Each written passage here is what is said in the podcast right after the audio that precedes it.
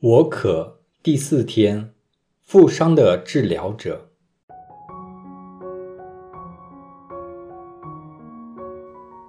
当日，耶稣召教税吏类位时，法利赛人和他们的经师愤愤不平，批评耶稣及他的门徒为什么同税吏和罪人一起吃喝。耶稣回答他们说。不是健康的人需要医生，而是有病的人。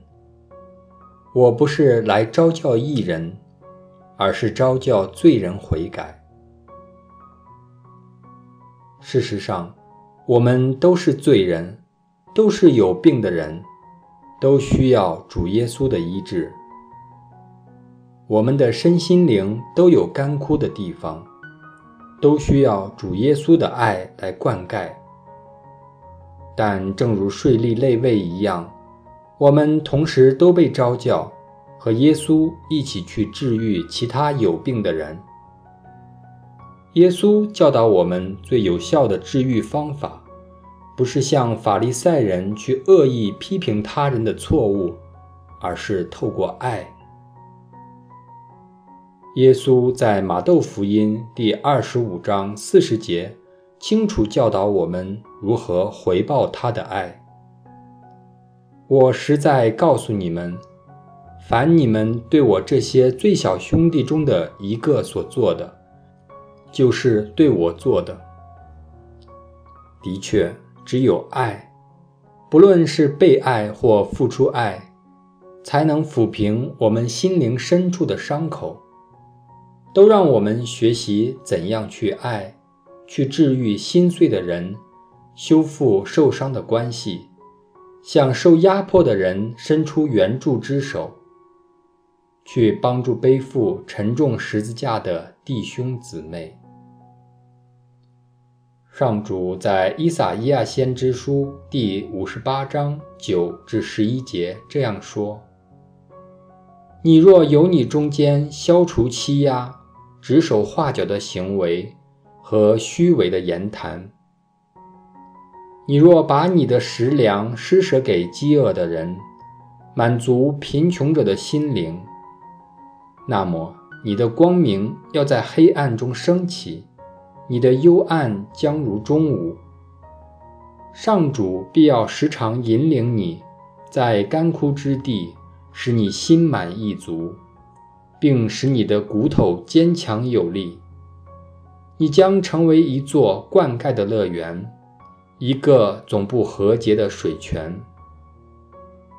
在这个四旬期内，让我们开始这段彼此疗伤、彼此解渴的旅程。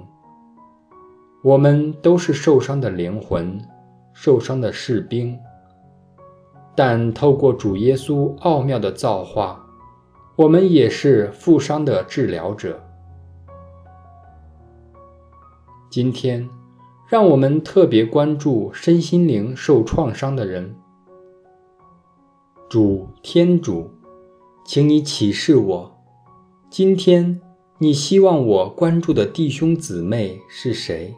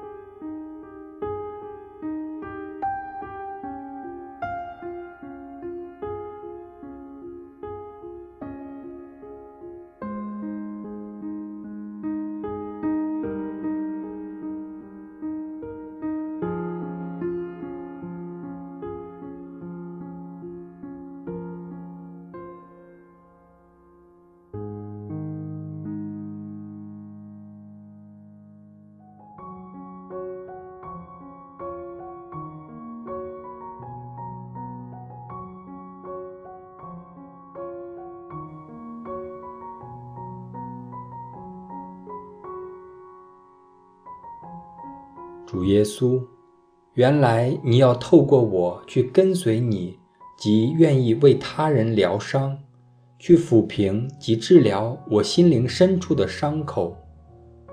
就正如当你去招教税吏类位时一样，当他舍弃一切来跟随你时，他的罪、他的病、他心灵的干枯就开始得到治愈。主耶稣，请你也让我学习类位吧，让我积极回应你今天给我的召唤，不去计算得失。透过我五饼二鱼的卑微奉献，让我满足贫穷者的心灵，从而也可以解你和我自己心灵的渴。